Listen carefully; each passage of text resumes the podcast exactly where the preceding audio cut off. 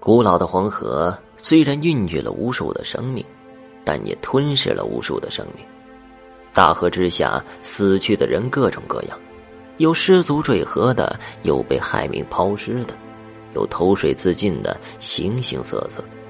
但中国人讲究人死为大，入土为安，因而古老的黄河除了供给两岸居民打鱼跑船的营生外，还在历史的长河中衍生出了。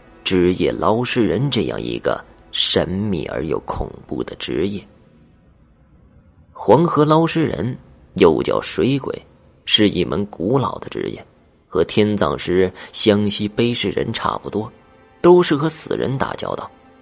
黄河职业捞尸人是一项至今仍然存在的真实职业，只不过天葬师和背尸人是守着死人。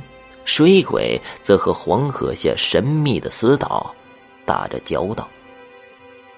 人体密度和水差不多，尸体沉入水底之后，随着尸体腐烂，体内渐渐胀气，这些湿气将人变成了面目狰狞、口唇外翻的大头鬼。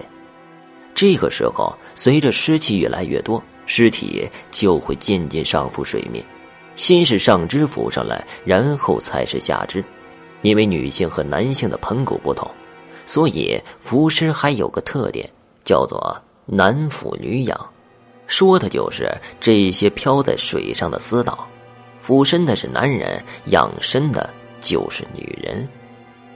所以根据这个原理，死在黄河中的人过不了三五日就会自己漂上来了。这个时候，死者家属只要央求船夫将尸体打捞上来就可以了。打捞死者尸体，船夫是绝不肯收钱的，收这种晦气的钱也会倒霉三年。但是死者家属必须要请船夫在家中吃顿素饭，临走前还要在船夫中指处绑上一根三寸宽一尺长的红布条，这些都是为了避邪，也是黄河上约定俗成的古老规矩。黄河捞尸人也有捞尸人的规矩。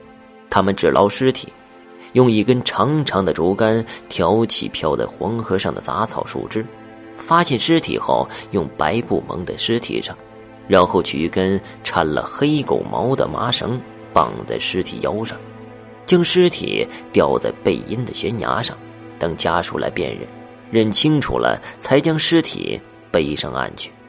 当然了，捞尸人也不是什么都捞。要是遇到尸体直立在水中，水上只飘了一抹头发，他们会掉头就走，绝不去试图打捞。对此，他们的解释是：他们只是带人捞尸，不带鬼伸冤。这种直立于水中的死岛，并不是尸体，这是一种煞。说来也怪，好多人死在水中后，尸体并不会浮上来。待尸体捞出来之后，竟还像刚死时候一样，尸体还是原来的样子。不仅如此，这些水下的尸体竟会一直在水中直立着，保持着行走的姿势。尸体随着水浪缓缓的向前，就像是在缓缓的漫步一样。好多时候，在干枯的河床上，你能看到水下清晰的脚印。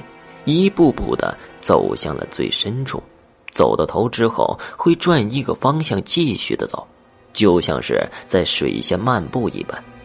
据说，这些黄河上的横死人怨气太深，迟迟不肯离去，非要等害死其他人才肯倒下。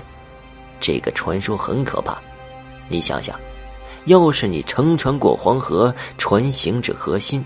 你往前一看，结果看到一个人在水下行走，行走中还会冲你阴森的一笑。